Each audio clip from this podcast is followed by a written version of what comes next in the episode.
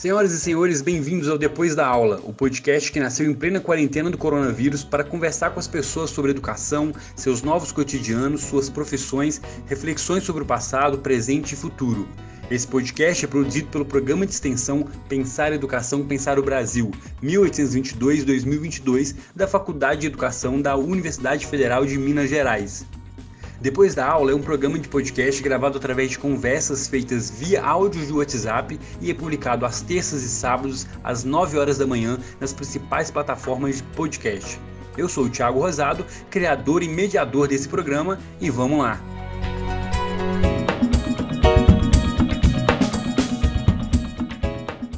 E hoje especial porque assim, eu estou empolgadíssimo porque hoje eu vou conversar com uma pessoa maravilhosa. Já vou encher de elogios é, do início ao fim do podcast. Então, é, se acostume com isso. Ela é a Eneida Baraúna, atriz, professora, musicista, contadora de história, ativista, compositora, historiadora maravilhosa. Eu, eu, é, enfim, é tudo um combo de muitas coisas maravilhosas. É ela. Vamos trocar uma ideia aqui. Eneida, antes de mais nada, muito obrigado por topar participar com a gente. Muitíssimo obrigado. Fique à vontade para se apresentar. Eu não falei nem 10% do que é. Muitíssimo obrigado mesmo. Fique à vontade para se apresentar, para falar com as pessoas. Que maravilha, Tiago! Fico lisonjeada com essa apresentação. E olha, a gente está se encontrando hoje para essa missão aí de, de diálogo mas chuva, um chazinho e uma boa prosa, com certeza, eu acho que é o melhor caminho aí para se abrir, não é mesmo? Deus, que risada maravilhosa. Eneida, eu já quero começar falando com você o seguinte: eu lembro que quando eu era pequeno, eu sou do interior de Minas Gerais, é, morei na cidade de São Domingos das Dores, cidade pequenininha de 4 mil habitantes, por aí. Eu morava na roça, é, cultivava café, trabalhei na horta de tomate, enfim, milho, enfim, várias coisas. E eu lembro que meu avô, ele mostrava muito algumas árvores pra gente é, e, e, falava da madeira, como a madeira é boa, algumas madeiras ruins, etc. E eu lembro dele falar, eu lembro dele falar de uma madeira que é a baraúna. Que eu, agora eu não sei se tinha lá, não sei realmente sim, mas eu lembro dele falar que é uma das madeiras é, mais fortes, mais raros, mais resistentes. Enfim, eu lembro, eu lembro vagamente disso. E eu quero saber se o seu sobrenome tem a ver com a árvore Baraúna, se não tem a ver e por que esse sobrenome assim. Nossa, Tiago, que riqueza você dizer aí que morou, né? A sua infância foi ornada pelas narrativas e vivências que se tem numa cidade do interior, assim, né? Fiquei imaginando agora essa vida com a qualidade que se tem é, viver numa cidade do interior, ter acesso a alimentos sem agrotóxicos, né? Um outro tempo, né? Que o relógio lá acho que roda de uma forma mais humana, né? Que eu acho que é muito importante hoje nos, nas grandes metrópoles a gente percebe o quanto que o relógio ele é cruel com a vivência humana, né? E agora todo mundo de quarentena, a gente tem entendido que a gente estava num fluxo de vida, trabalho, né, de vivência, é, que não era um, uma vivência saudável para nós seres humanos, né? E eu fiquei imaginando agora a sua vivência no interior, na cidade do interior, tem um outro relógio, que é um relógio que respeita mais os nossos sentidos, né? As nossas emoções, as nossas forças. E agora eu fiquei pensando aqui quanto rico foi a sua infância, né? E junto ao seu avô, um ancestral ali vivo e te ensinando coisas da terra. E são histórias é, fabulosas, né? De serem contadas. Então, é, eu sei que está trabalhando com cinema também.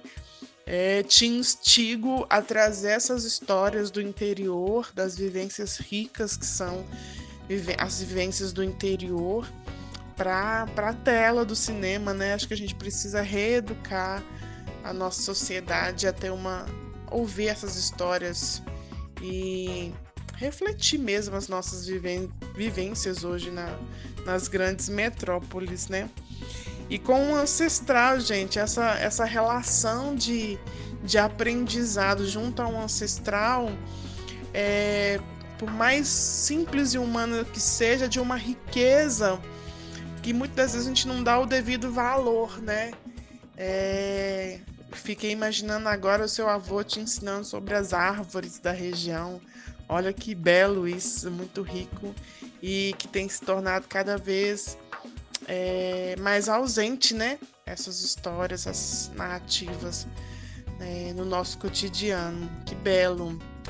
Mas vou te contar então a história de Eneida Baraúna. de onde surgiu esse Baraúna, minha gente, que não tá no nome é, dessa pessoa, o nome da, da, da, da, carteira de identidade? De onde surgiu a Baraúna? É, Eneida, de fato, é... confesso que eu tenho muitas narrativas, muitas lembranças, saudades é, pensar sobre o interior, pensar sobre minha infância, sobre minha criação nesse ambiente, a educação no campo, os saberes da terra me emocionam muito. Eu quero muito fazer um filme sobre isso, sim, com certeza. Já tenho projetos sobre isso. É, é tudo vai chegar ao seu tempo, com dinheiro, com, com o momento certo. Mas de fato é, foi uma coisa incrível para mim é, e ter esse saber incorporado no meu corpo é algo maravilhoso, assim. É, fiquei emocionado com a sua fala, viu? Confesso, fiquei emocionado, fiquei lembrando aqui também. Ah, essa conversa vai render demais, que coisa boa. Olha, eu comecei a fazer teatro com Maurício Zumba. Não sei se você conhece, é um artista daqui de Minas Gerais completo, assim. Ele é multiartista, porque ele canta, toca, compõe, atua, produz, é... tem uma escola, né, que envolve as artes com identidades negras. Então, é artista completo, sabe? E que tá aí, como todo artista brasileiro, andando na corda bamba, né? Do equilibrista ali nas artes. E, e é, é, uma pessoa que eu admiro muito, assim, né? Um, um, grande, um grande artista. E comecei a trabalhar com ele fazendo um espetáculo que se chama O Negro, a Flor e o Rosário. Era um, era um espetáculo musical. É, a princípio, ele tinha sido construído para a infância, né? Um espetáculo para a infância. E só que como são histórias que não são contadas no nosso é, no nosso teatro brasileiro, assim, é, como um todo, são, for, foram histórias também muito ricas para os adultos, né? Porque eram histórias do nosso das nossas narrativas negras, né? Tinha Nossa Senhora do Rosário, Zumbi Dandara, Orixá, Saci Pererê, então, assim, o Congado Mineiro. E era muito bonito o espetáculo. E nesse período, eu trabalhava com o Tizumba também na produção do espaço dele, né? Na secretaria do espaço dele, lá tem aulas de tambor, de, de percussão. E, e, trabalhava lá com ele, assim. E entrei numa temporada pela, pela campanha de popularização do teatro. Então, foi um período muito é, complexo, né, de você estar tá fazendo várias atividades ao mesmo tempo, né? Porque eu estava como secretária do espaço, produzindo o espetáculo na campanha, atuando mesmo como atriz no espetáculo, é, fazendo pós-produção. Então, assim, velho. Foi um período bem, bem complexo. Quem, quem trabalha com as artes sabe que é muito. É, falando assim, parece simples, mas é um são atividades assim que tem umas complexidades de cada uma delas que virar essa chavinha assim e tá ali fazendo as coisas acontecer é, não é fácil não E aí eu tinha uma certa uma certa dúvida se eu continuava, porque eu, eu usava Eneida Silva, que é meu último sobrenome. Eu ficava com receio de usar o Campos, porque a família Carvalho podia ficar com ciúmes. Aí eu ficava com receio de usar o Carvalho, porque a família Campos podia ficar com ciúmes. e usava o último sobrenome, mas ainda não era algo que me que me que transparecesse, eu acho que a minha essência assim, né? E aí, é, de zumba, um dia no camarim, a gente precisa entrar em cena. Ele falou: Olha, vou te falar uma coisa, eu não conto pra ninguém, não. Vocês estão sabendo em primeira mão, hein? É, você não conta pra ninguém, não. Eu vou te dar um nome depois do espetáculo. Na hora que eu for te apresentar, eu te dou um nome. Vou te dar um nome. Se você quiser usar, você fique à vontade, você usa. Se não quiser usar, também fique à vontade, não usa. Mas vou te dar um nome, pra você sair dessa, dessa angústia aí de procurar nome artístico pra você. e aí fizemos espetáculo, foi um dia muito legal, né? De, de apresentar e tudo. E aí, quando chegou a hora de apresentar ele me, me, me apresentou Eneida Baraúna. Aí eu fiquei, fiquei assim, gente, de onde que ele tirou Baraúna? fiquei curiosa, falei, Baraúna? Baraúna? Eu não sabia o que era Baraúna, né? Rapaz. Aí depois no camarim a gente já, né, é, terminando, pós-produção e tudo. Eu falei, Tizumba, mas e Baraúna? De onde vem Baraúna? E aí ele me explicou que Baraúna é uma madeira preta que sofre pressão, mas não enverga. Ah, menino, depois que eu vi essa essa tradução do que é a Baraúna, nunca mais eu quis usar outro nome para o meu nome artístico. Que é isso? É Enem da Baraúna que sofre pressão, madeira preta que sofre pressão, mas não enverga. Caramba, Eneida, que história deliciosa. É... Que honra receber o nome do Maurício Tizumba, que honra. E, e, e, se, e, se, confirma aquilo que meu avô falava, que Baraúna é, é, é uma madeira rara, uma madeira muito boa. Eu lembro disso perfeitamente quando a gente estava na beira do mato, quando a gente andava numa trilha do mato, ele falava: Baraúna é uma madeira muito, muito boa, que é, que é alta, que é cara, enfim, que é uma madeira que dura anos, assim, que dura anos.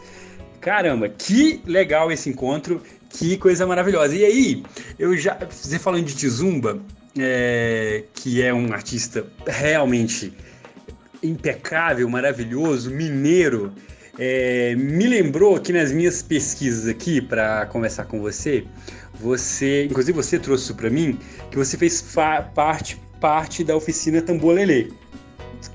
E que, enfim, que tem Sérgio Pererê, tem outros artistas. É, e, eu, e eu li uma coisa que eles falam sobre afromineiros, né?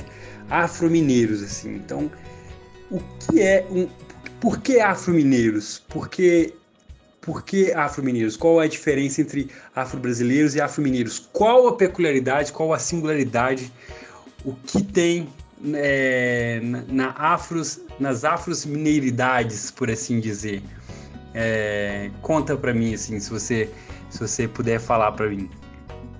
Eita, senta que lá vai a história. é, vamos nos transportar para o continente africano é, ele é muito extenso, grandioso e diferentemente do que as pessoas pensam, é, não existe uma cultura africana. Existem várias culturas africanas. Do norte ao sul existem inúmeras culturas africanas, né? E aí é, os africanos que chegaram ao Brasil é, determinado período da história e com as condições que a própria história é, condicionou suas chegadas. É, cada montante foi para um determinado lugar do Brasil. E esse montante nem sempre vinha de um povo apenas. Poderia que é, acontecia que nos barcos muitas das vezes misturavam-se povos de algumas regiões para que é, trouxessem esses povos em grande número. O que importava na época é, eram os números, mais, mais para o final do período da escravidão. É, tem algumas correntes historiográficas que compreenderam que povos que trabalhavam mineração no continente africano era interessante que viessem para o Brasil para determinadas regiões que se trabalhava também a mineração. Mas num, num se a gente for pensar num a, a grosso modo assim, é, vieram muitos povos africanos e que se misturaram durante esse período na, tra na travessia e também aqui nas regiões para as quais eles vieram, né? E cada região do Brasil, as identidades negras, elas têm uma peculiaridade que é, é fruto desse, desse desenvolvimento desses povos negros naquela região.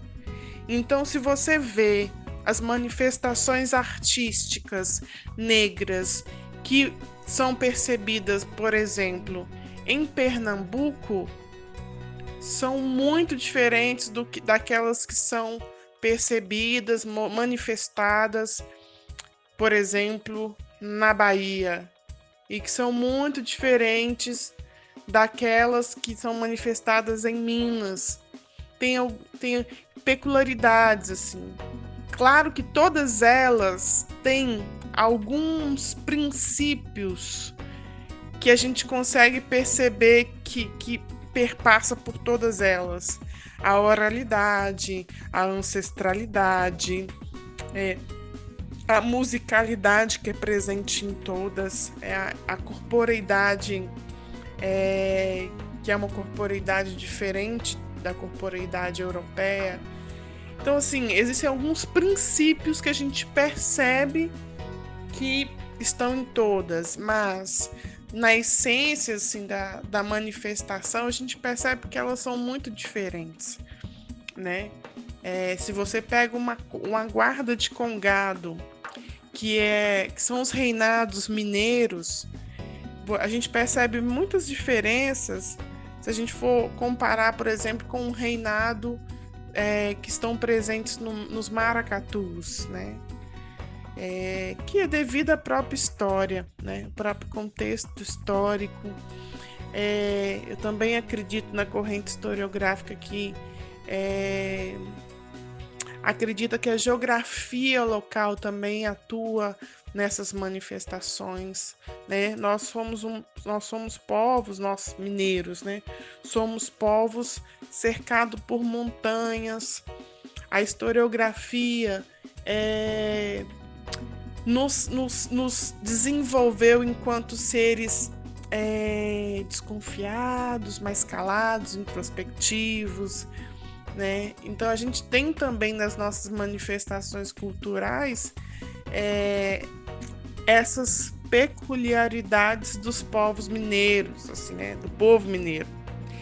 E então, quando você percebe é, grupos culturais, né, que se inspiram nessa afromineiridade, é também se inspirar nesses congados, né, nesse reinado em Minas, né, que tem uma peculiaridade, né, que é muito típica da própria história, da própria história, né?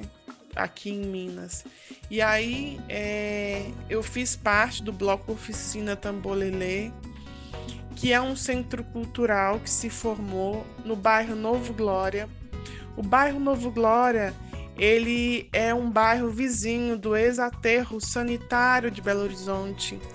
Quando o aterro sanitário, melhor, quando o bairro foi liberado pela Prefeitura de Belo Horizonte, é, poucos anos depois foi liberado o, a área do aterro sanitário para que a cidade depositasse o, o lixo, né?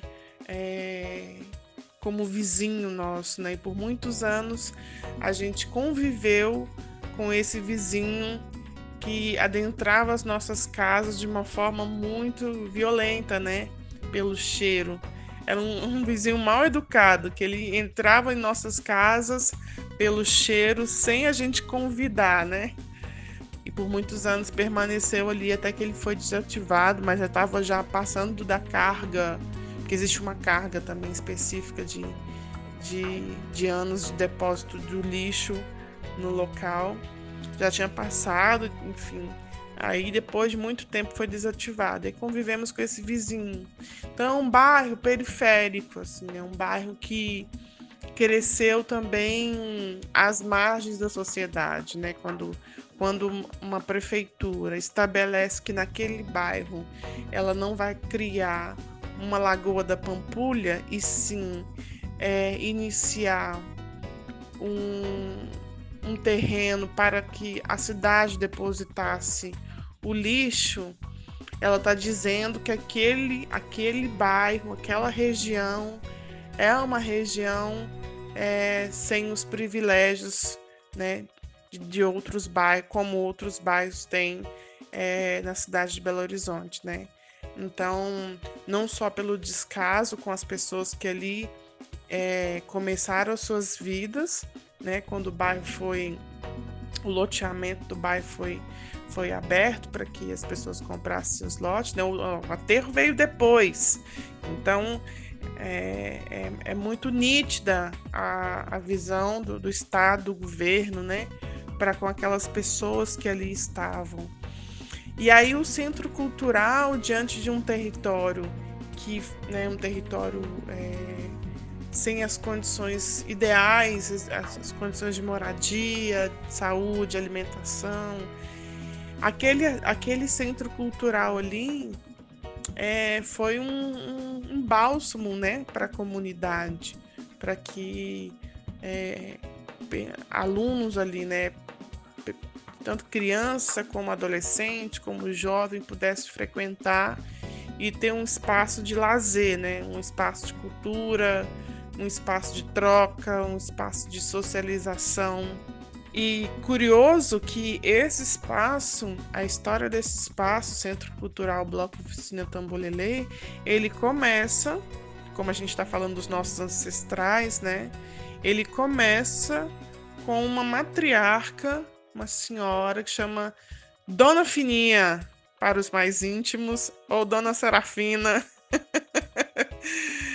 é, que era uma senhora muito ativa né, é, no bairro, participante do, dos movimentos e tudo do bairro, para melhoria do bairro, né? Era uma senhora que tinha um olhar muito social, né? Do jeito dela, da forma dela, é uma senhora muito forte na comunidade, benzedeira, que é outra riqueza também que a gente tem perdido é, aqui em Minas, né, que são as nossas benzedeiras, elas são muito importantes para a nossa cultura afro-brasileira. E ela começa essa história fazendo brincadeiras com as crianças que moravam próxima dela ali. Fazia algumas brincadeiras, aí servia um feijão. Ela era devota de, de, de Nossa Senhora do Rosário e de São Cosme e Damião, né? Que são dois santos pequeninos, assim. Então ela era uma, uma, uma pessoa que gostava de estar muito próxima às crianças, né? E, e cuidava para que as crianças é, tivessem um pouco mais de diversão naquela, naquele território. E aí os filhos, é, vindo de uma mulher tão forte e, e tão sábia, e casada com seus santos também, que era músico, e uma pessoa muito íntegra, enfim é, a união dos dois só deram filhos maravilhosos, né? Que se tornaram também artistas e continuaram com aquela história, criando né, o centro cultural e que por onde passa, passou muita gente, né?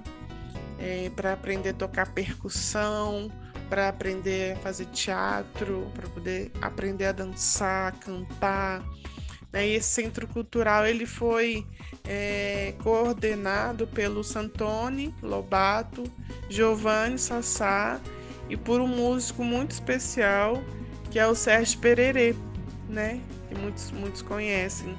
É, eu acho que está na memória. Hoje o Centro Cultural ele não existe fisicamente, infelizmente, por questões financeiras, né? Porque é muito difícil você é, manter uma casa, manter um centro cultural, né, com aluguel, é, água, luz, telefone, né, manter as pessoas que trabalham no centro cultural.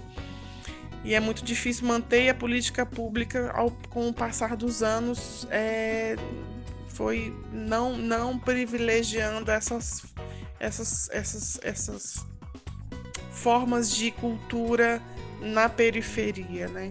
Então, hoje a casa não existe mais em forma física, mas ela existe em forma simbólica em cada um que passou pela, por aquela casa, porque muitos dos jovens do bairro Novo Glória passaram por ali. Se não são artistas hoje, como eu sou e como outros amigos são, se tornaram um profissional na sua área melhor, né?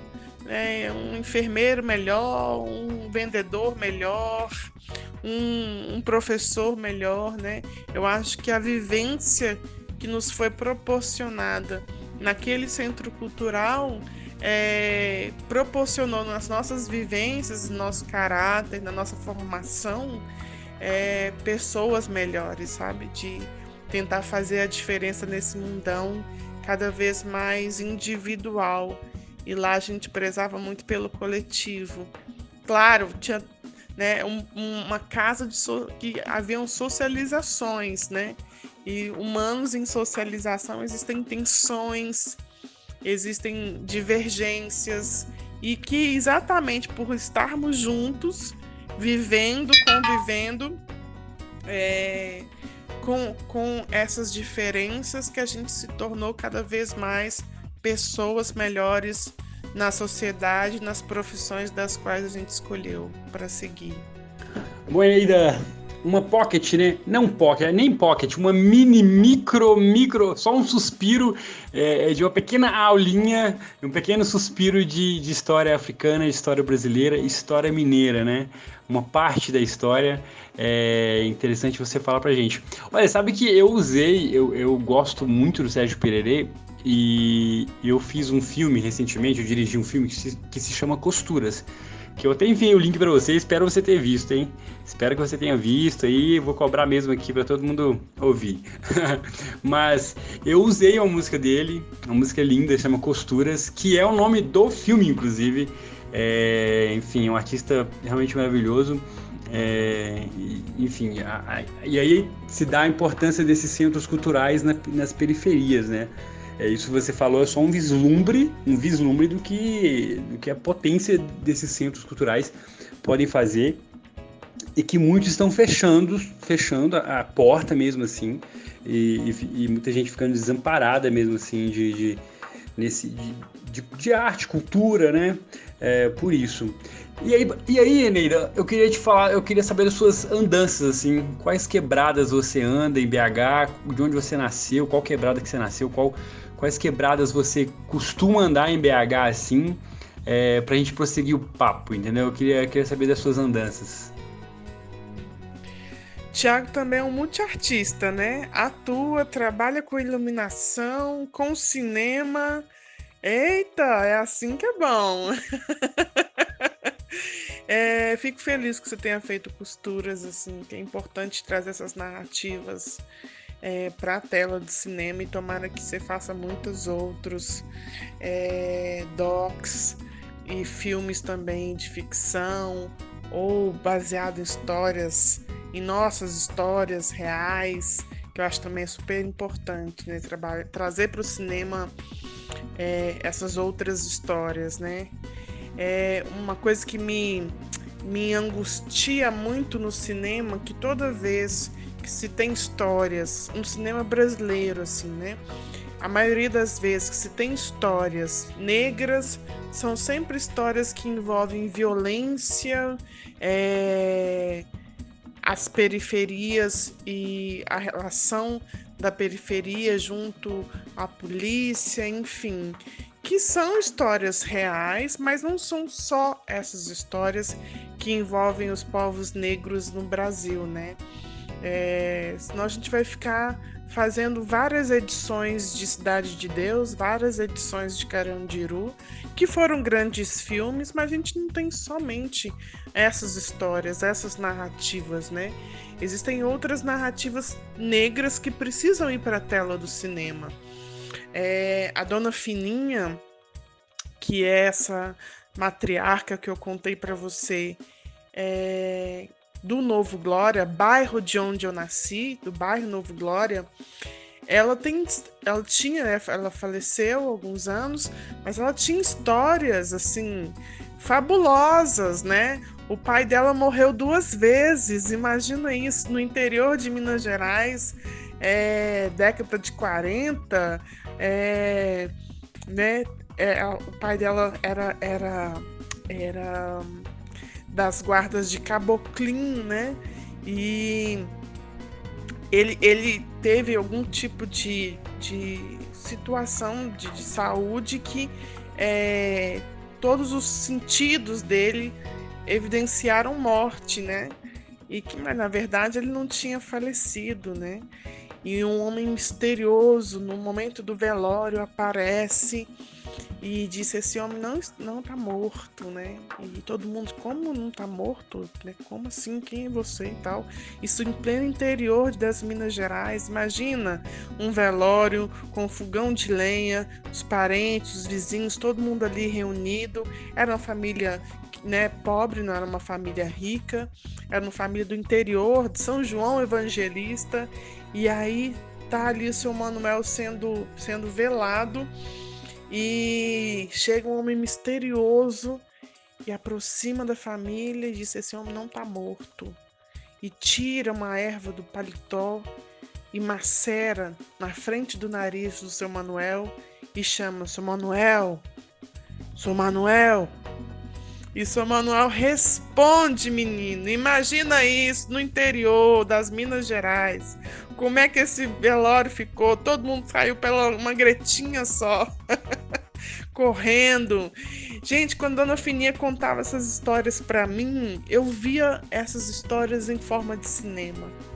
E eu acho que sim, não só ela, como outras matriarcas pretas, têm histórias muito bonitas para serem contadas é, histórias fortes. Essa história que ela me contou da, da, da morte do pai dela foi cômica, né? apesar de ser, de ser é, bacana para a família ter o, né, o, o, o pai de volta, mas ela falou que um monte de gente do, do enterro passou por uma gretinha da porta e gente caindo no barranco quando se descobriu que o seu Manuel estava é, de volta, né? Não tinha morrido. Ele teve algum tipo de, de doença lá que, que tirou os sentidos dele. Imagina essa história no cinema, né? E ela tinha muitas outras histórias que ela me contou e certamente contou para a família, né?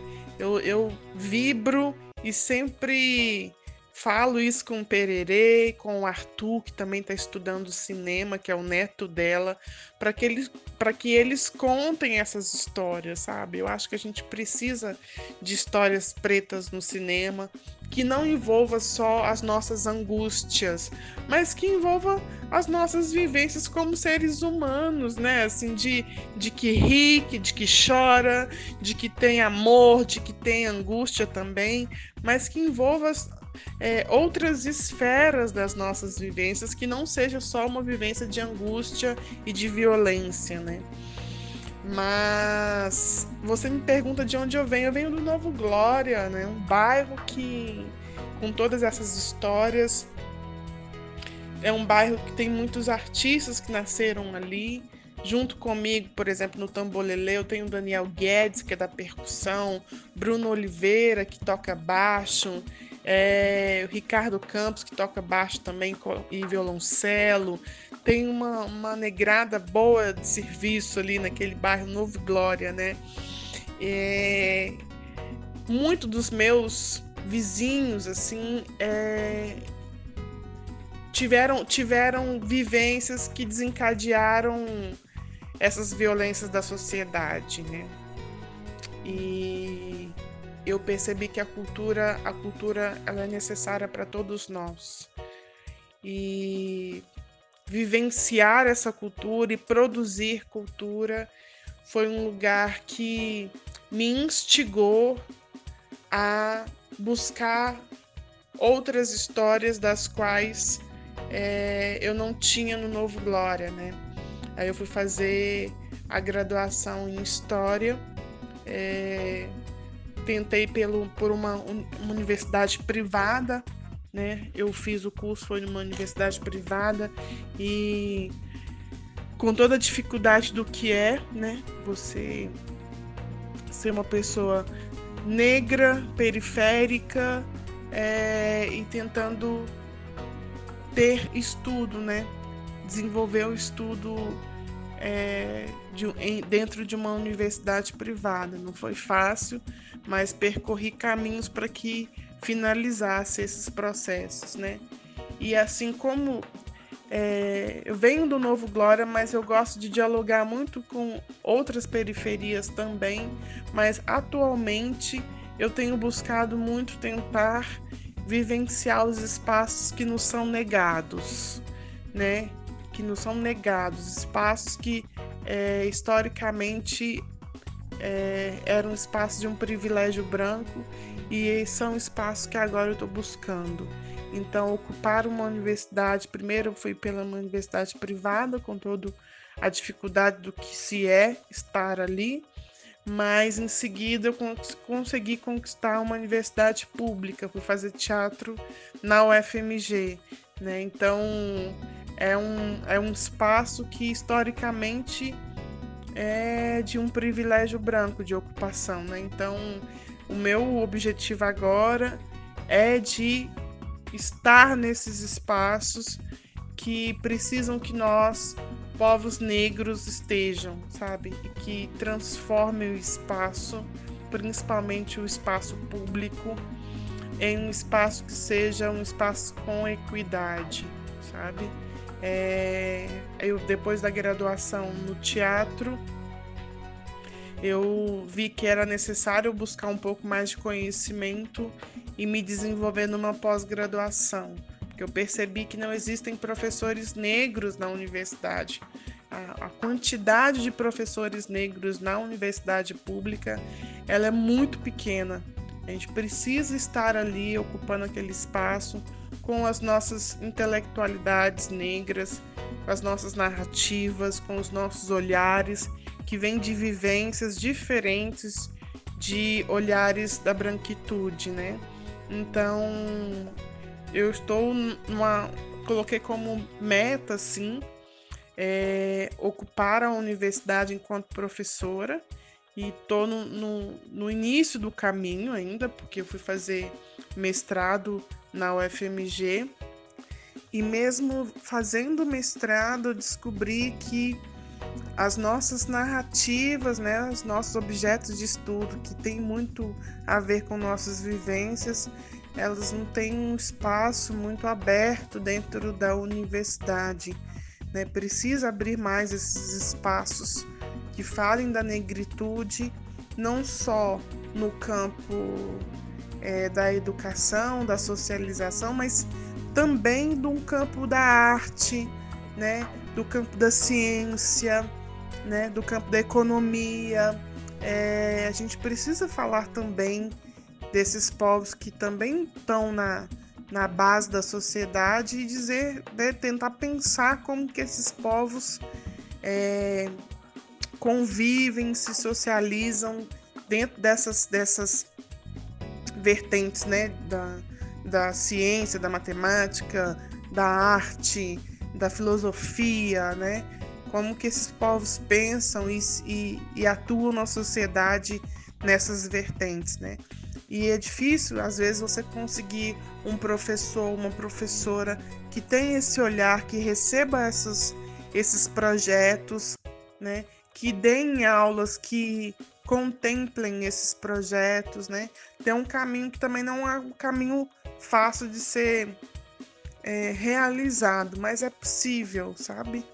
É como bom mandingueira da capoeira ou das outras danças afro-brasileiras, a gente tem conquistado esses espaços e na malemolência a gente vai diblando os processos, perpassando por esses processos é, acadêmicos e conquistando os espaços. Eu acredito é, que potencialmente no futuro a gente vai ter mais professores e professoras negros e negras dentro da universidade pública, sabe?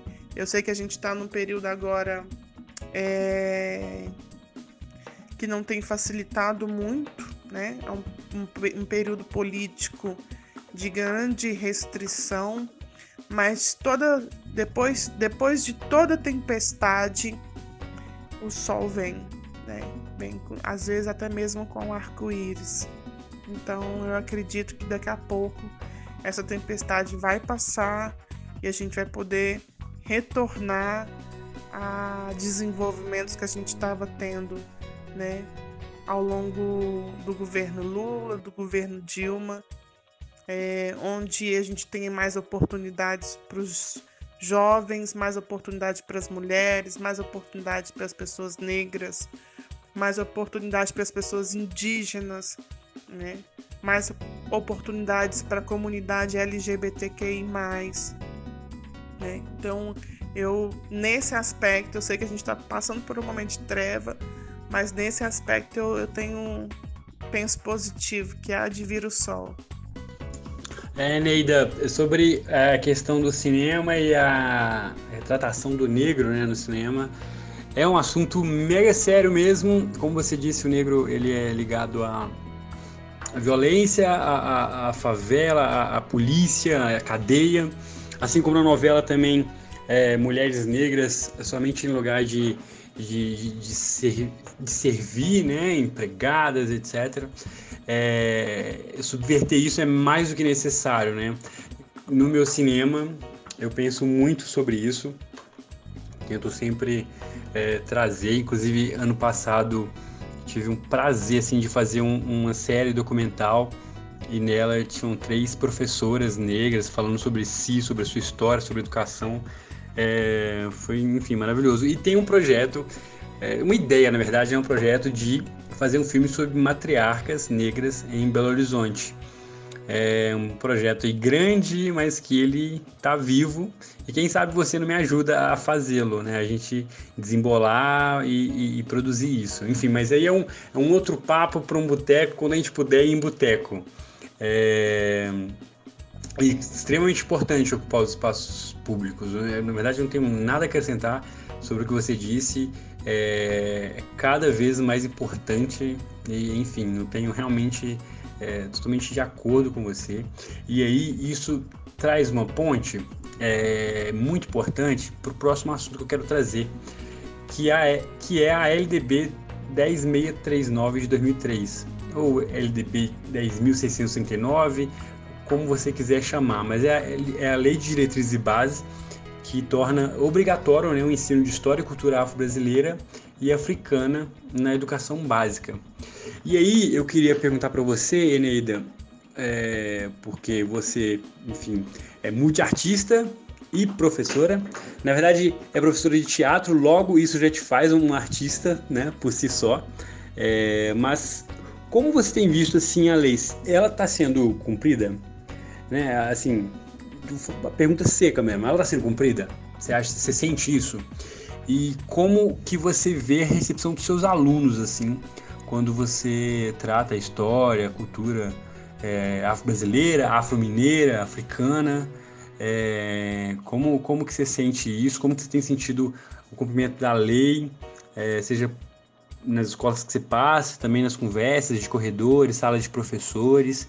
Olha, Tiago, a Lei 10.639 ela deveria estar no cotidiano escolar de fevereiro a dezembro, né? Estar no cotidiano das nossas aulas, é, na prática das nossas aulas, né, na filosofia das nossas aulas, na conduta das nossas aulas e também nos conteúdos das nossas aulas o que eu percebo, que eu tenho percebido ao longo desses anos que eu estou no, na, na escola, é que ela se fecha em novembro por um calendário escolar, em, em função de um calendário escolar. Então, é, vira quase que um, uma abordagem exótica né, dos conteúdos afro-brasileiros. Assim. É, acho que muito pouco. Não vou, não vou, não vou é, desacreditar naqueles professores que estão realizando isso dentro da sala de aula, mas dialogando com os pares, a grande maioria que eu percebo é a ausência das nossas narrativas. E não só dizer de narrativas de escravidão, nós não estamos falando disso. Também é um outro ponto que eu questiono, porque toda vez que vai se abordar a cultura afro-brasileira, ou é sobre uma estética de panos, ou uma ou abordagem histórica escravista. E a gente já tá meio cansado dessa história. Ela é real, tem que ser abordada sim, mas existem outras histórias que nos fortalece, que nos dá autoestima, que nos faz acreditar nas nossas vivências, nas nossas identidades, né? As histórias dos reis e rainhas africanos, por exemplo, elas não são contadas no cotidiano escolar, né? Que eu acho que é um problema aí, né? É, e as nossas histórias negras, elas podem estar, por exemplo, na ciência, abordar, por exemplo, os princípios ativos das plantas que são utilizadas para cura, por exemplo. Seria um ótimo, uma ótima temática é, e próxima dos alunos também, né? E pouco se trabalha, sabe, é, no cotidiano escolar. Não quero, não quero é, desacreditar daqueles professores que têm feito né, a sua maneira, muitas das vezes num, num contexto fechado as suas aulas. Tem muitos professores que tentam né, passar por esse processo de, ali nas suas aulas, abordar a lei, né? Na, na, sua conduta de sala de aula, na, na, temática, mas muitos desses professores são solitários no cotidiano escolar, né? São solitários nessa, nessa conduta, né? Nessa ética. Eu mesma, num, num, numa escola da qual trabalhei, em Santa Luzia, né, pelo Estado, eu tive assédio moral, racismo institucional, isso porque eu abordava as manifestações negras, né, do, do povo preto, né, no Brasil, o Congado, é, Bumba Meu Boi, Folia de Reis, tive problemas sérios numa escola, né, porque estava ali sozinha, é, trabalhando as questões é, da Lei 10.639.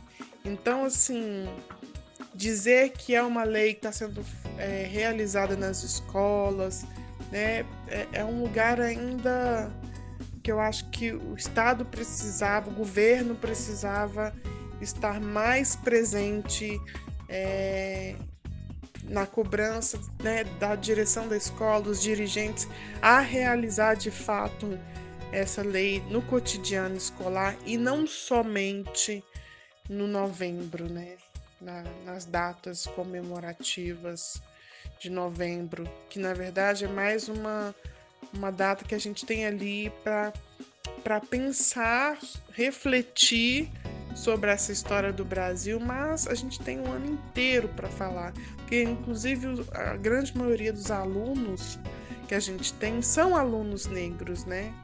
São alunos periféricos, negros, que precisam saber de suas histórias e não somente das histórias escravistas, né? Eles precisam saber que eles vieram de reis e rainhas africanos, né? E trabalhar com eles essa autoestima, para que eles possam se ver no espelho e acreditar naquela, naquela história da sua família, acreditar que eles são capazes, mas através de histórias que estimam essa autoestima, né?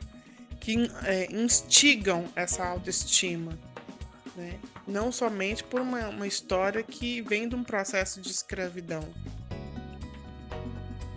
Sabe, Anida, quando eu estudei lá na educação no campo, né, lá no interior, é, nem se pensava em falar sobre o negro no Brasil, sobre negritudes, assim, não era, era uma coisa que era tão invisibilizada, assim, que, é, que eu só fui saber disso quando eu vim para Belo Horizonte, já aos 17 anos, depois que eu entrei na faculdade, fiquei sabendo mais.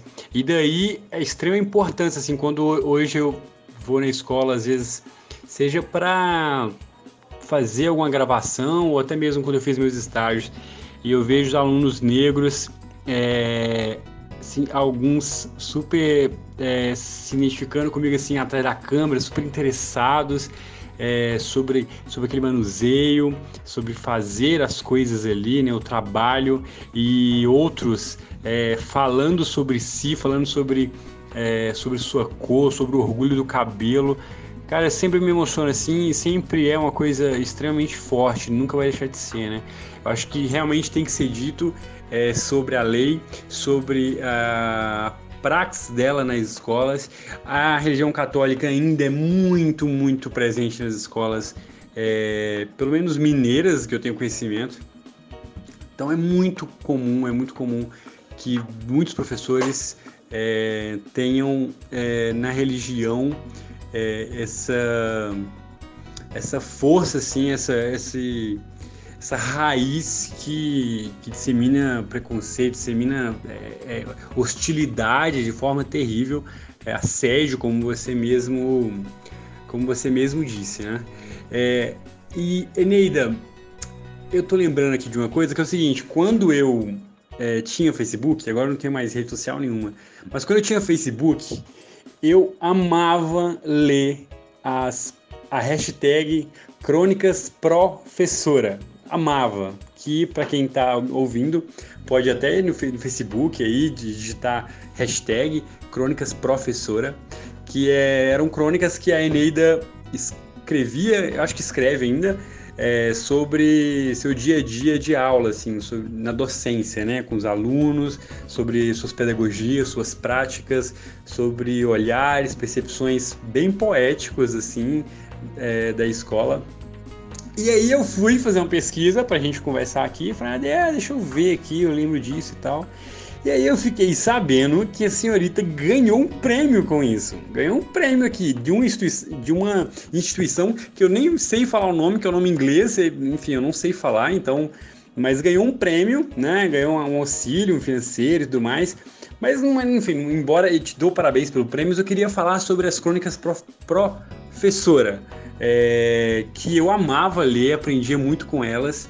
É, acho que quem está ouvindo, se for aí no Facebook digitar e ler algumas, vai ver a complexidade a, é, de ser docente, de dar aula. E então, Eneida, queria que você falasse por que, que você pensou em, em falar, em escrever isso, porque são textos assim relativamente grandes, né? É um trabalho, é um trabalho isso. E tem todo o trabalho já da escola, tudo. E por que você resolveu falar, ah, vou fazer isso sim, vou escrever crônicas? Eu sei que você é uma ótima contadora de história, na sua fala a gente percebe isso. É... Mas, enfim, queria saber por que, que nasceu Crônicas Professora e o que que isso causou em você, o que, que burbúrio isso causou dentro de você ao escrevendo, ao ir é, tendo retorno das pessoas, é, a leitura de muita gente, inclusive é, eu sou uma das pessoas que lia e ficava super refletindo assim é, para levar para a escola, para a vida, enfim. Então, quando a gente está na faculdade, a gente trabalha muito um desenvolvimento é, para educação, para ser professor, mas é, ele está muito em torno do campo das ideias. E quando a gente vai para a prática, é, é uma outra vivência que a gente tem no cotidiano que é diferente dessa desse desenvolvimento que a gente tem em sala de aula e mesmo a gente tendo estágio, né, que a gente observa a sala de aula ou que a gente atua na sala de aula, não é o suficiente para nos desenvolver na prática. É porque é muito pouco tempo. Então, assim, a gente forma mesmo, isso é uma concepção minha, né?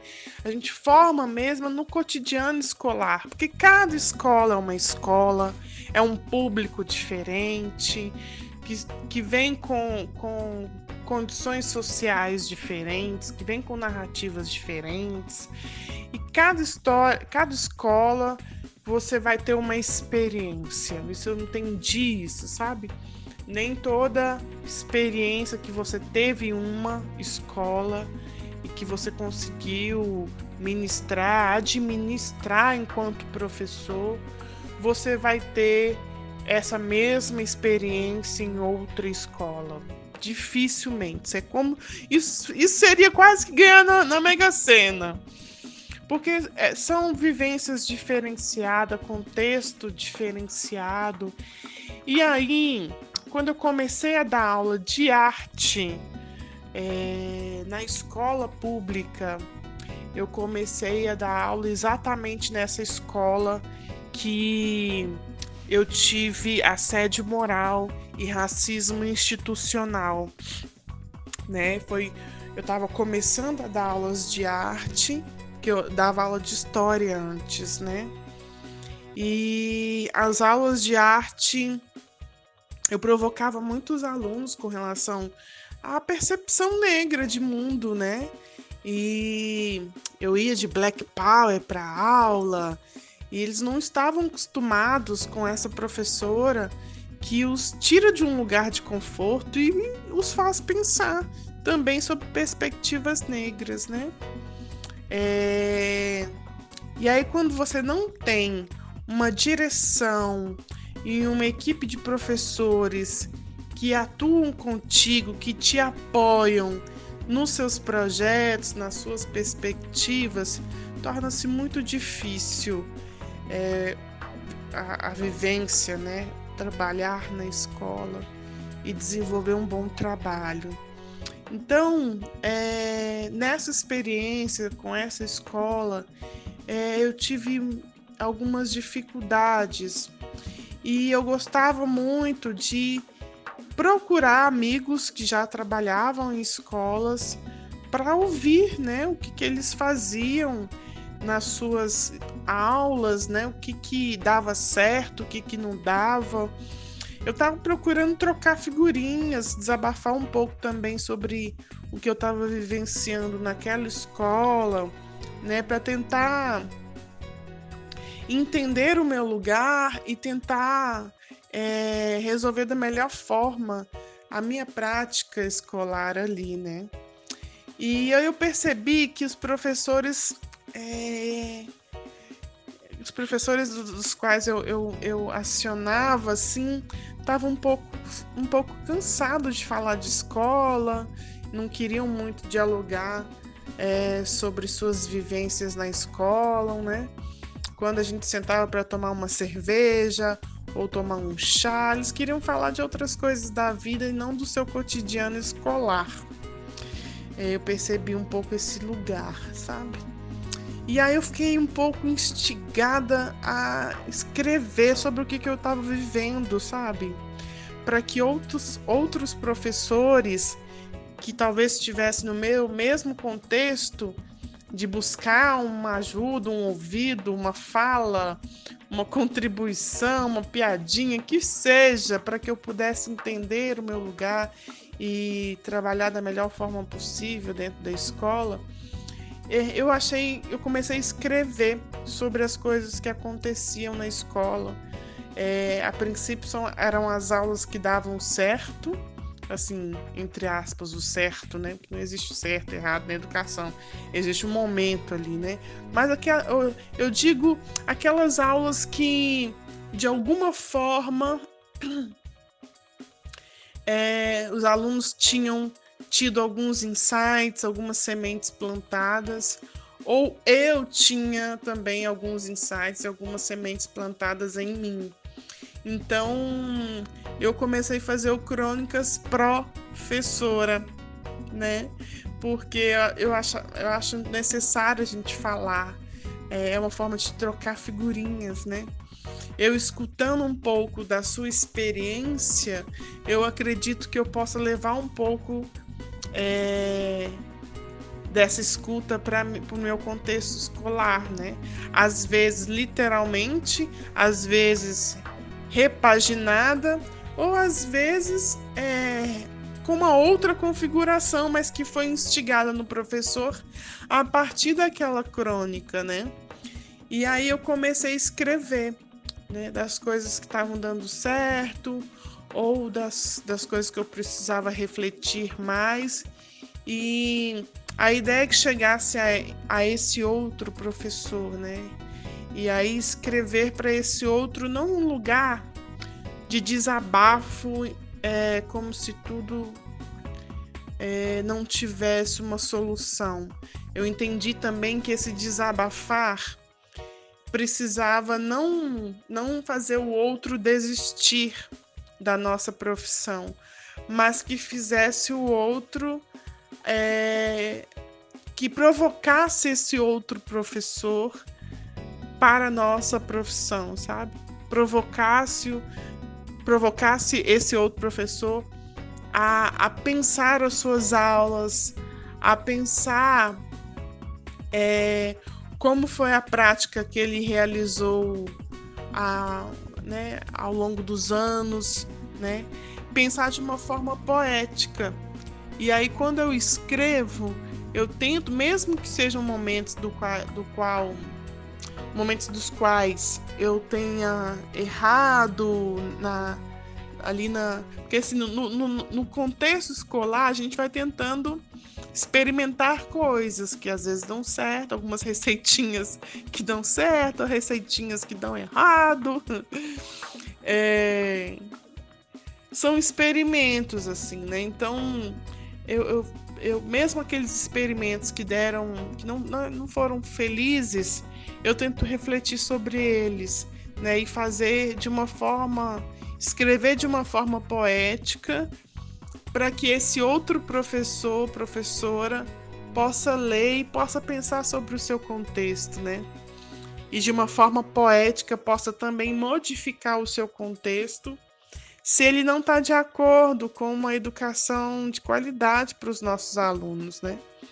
É, eu não gosto de romantizar. É, a sala de aula não é tão romântica como a gente lê na bibliografia para educação.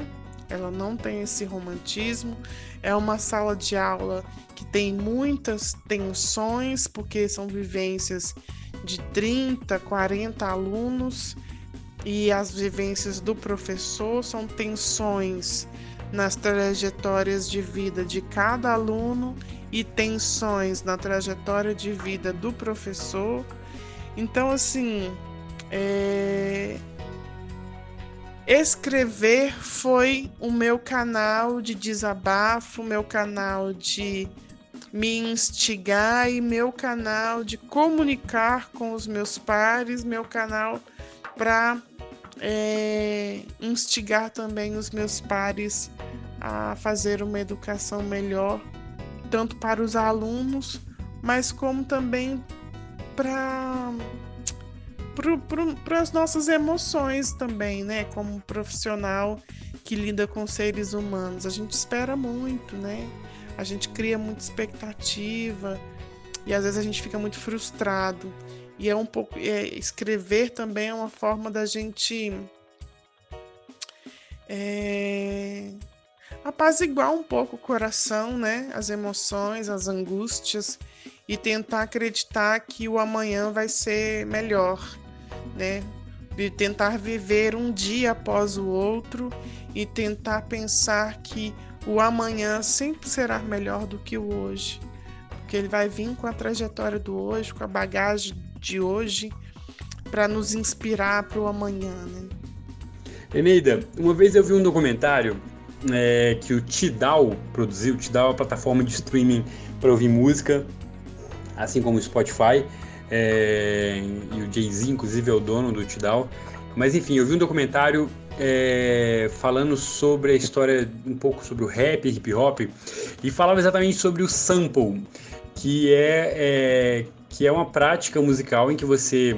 uma prática de criação musical, que você pega uma música, né, um, um, uma batida de uma música já, já feita, e aí você renova ela, transforma ela, é, altera ela, né? E aí você faz uma nova a partir dessa antiga. Para ter uma, um exemplo assim, a gente tem um homem na estrada dos Racionais MCs é, que pega que a base do Homem na Estrada, do, do, ritmo, da batida, é a música Ela Partiu do Tim Maia, né? da, acho que se eu não me engano, da década de 70. Enfim, é, e aí você tem o Tim Maia que fez aquilo, e aí o Racionais na década de 90 vai e pega, renova aquele sample e faz de novo. Tô falando isso tudo para dizer que esse documentário falava quanto que isso é o quanto que isso é tornar a ancestralidade viva, o quanto que isso é passar para frente a ancestralidade, renovar é, através do sample, assim, o que é muito comum pela oralidade, também muito comum pelo sample no rap, que isso é totalmente ancestral, totalmente é, do povo negro, é, enfim, e aí, me, com, seu, com seu relato e também agora, quando eu lia também, né, mas sobretudo agora com, a sua, com seu relato, com as suas vivências, eu percebo quão, o quão uma prática, assim, quão ancestral é isso, como você pegar a sua vivência, a sua prática de um saber, né, de dar aula, de estar na escola, de, da sua pesquisa na educação, mas toda aquela história lá no Tambolelê vem crescendo, as suas andanças pelas quebradas, e aí isso tudo vai para o texto, né? Que, que, que é passado para frente um saber, que é passado para frente uma percepção é, de um lugar e se torna ancestral, enfim. É, me veio isso na mente, muito interessante. Recomendo muito quem está ouvindo, vá lá e pesquise Crônicas Professora, é sensacional. É, quem sabe não possa te inspirar aí também a, a escrever suas crônicas, não é mesmo? Eneida, mudando um pouquinho assim da água pro vinho, na verdade não é mudando não, nada do que a gente fala aqui é, é, é tá mudando, é um assunto que as coisas levam aos assuntos e as conversas que a gente vai falar, então nada é mudança. Mas eu queria te fazer uma pergunta bem assim, diretona mesmo. Hoje temos crianças feministas, mais feministas? Você acha que, que nossa educação ela ela está rompendo com, com um paradigma de enfim na própria educação? Você acha que hoje as crianças são mais feministas, são mais estão é, mais ligadas no rolê? É, o que, que você acha disso? Você é, que fala também tanto do feminismo negro, e aí eu queria saber se você acha que nossas crianças estão sendo mais femini são mais feministas, a educação está cumprindo esse papel é, que já deveria cumprir há muito tempo, é, ou não, ou ainda é difícil acessar as crianças, a escola ainda é um, um, uma bolha que é difícil de furar. Olha, essa temática feminista com as crianças eu creio que não é um tema que tenha chegado com tanta força ou debate assim que a gente perceba na sala de aula. Mas ali a partir da adolescência eu já começo a perceber algo mais potente, principalmente vindo das mulheres assim, né? Um tema onde as mulheres têm se posicionado.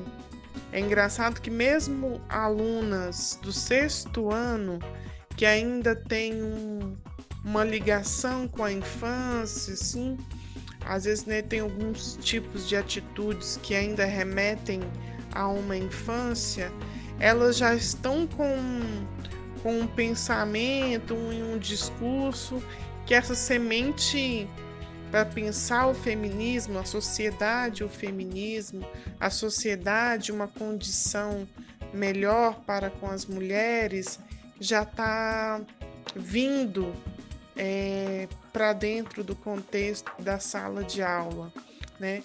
Os homens, eu não, não sei te dizer o porquê, nós teríamos que pesquisar como que seria isso com relação à psicologia, mas é, os homens eu percebo com uma atitude mais imatura no contexto escolar, né? É, claro, depende de escola para escola, mas num, no aspecto geral eu vejo os meninos muito ligados ainda a um videogame, é uma, uma brincadeira é, que ainda envolve muito um, um âmbito infantil, e vejo as meninas com atitudes, às vezes até um pouco à frente do que seria um, um lugar mais saudável para o universo feminino para aquela idade, né? Mas eu percebo que esse lugar tem sido potencializado ao longo dos anos, não só por nós professoras feministas que trazemos esse diálogo para a sala de aula ou com professores homens que estão atentos à sociedade e têm trago esses discursos, esses, pensamentos, essas reflexões, discurso não, essa reflexão para a sala de aula, é, mas eu creio que a própria sociedade é, tem, tem, tem de uma forma talvez ainda muito a se caminhar, mas já tem potencializado isso nas pequenas relações, sabe? Então, eu acho que a escola é um contexto que a gente recebe essas, esses adolescentes, esses jovens que já vêm com um processo de socialização onde essa temática não só feminista, mas também a temática com relação às pessoas negras, com relação às, à comunidade LGBTQI, que é, por mais que o governo tente é, interromper, é impossível, porque já está é, pulverizado né, na sociedade essas discussões, às vezes num grau maior ou num grau ainda de semente a ser desenvolvida, mas são, são temáticas que estão presentes na sociedade brasileira. Bom, Eneida Baraúna, foi um prazer inefável, inenarrável, inesgotável falar com você, conversar com você. Olha, foi um papo muito, muito legal, muito bom te ouvir, muito bom é, poder falar sobre tudo que a gente falou, enfim.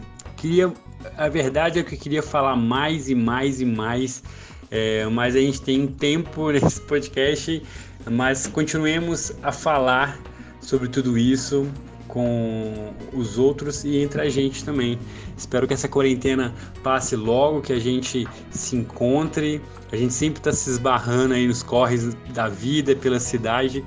E eu acho que, que esse tempo que a gente está vivendo em casa, essa nova dimensão, essa nova percepção sobre é, o nosso tempo, nos faça parar, sentar no boteco, trocar uma ideia, conversar sobre isso, fazer projetos novos, enfim.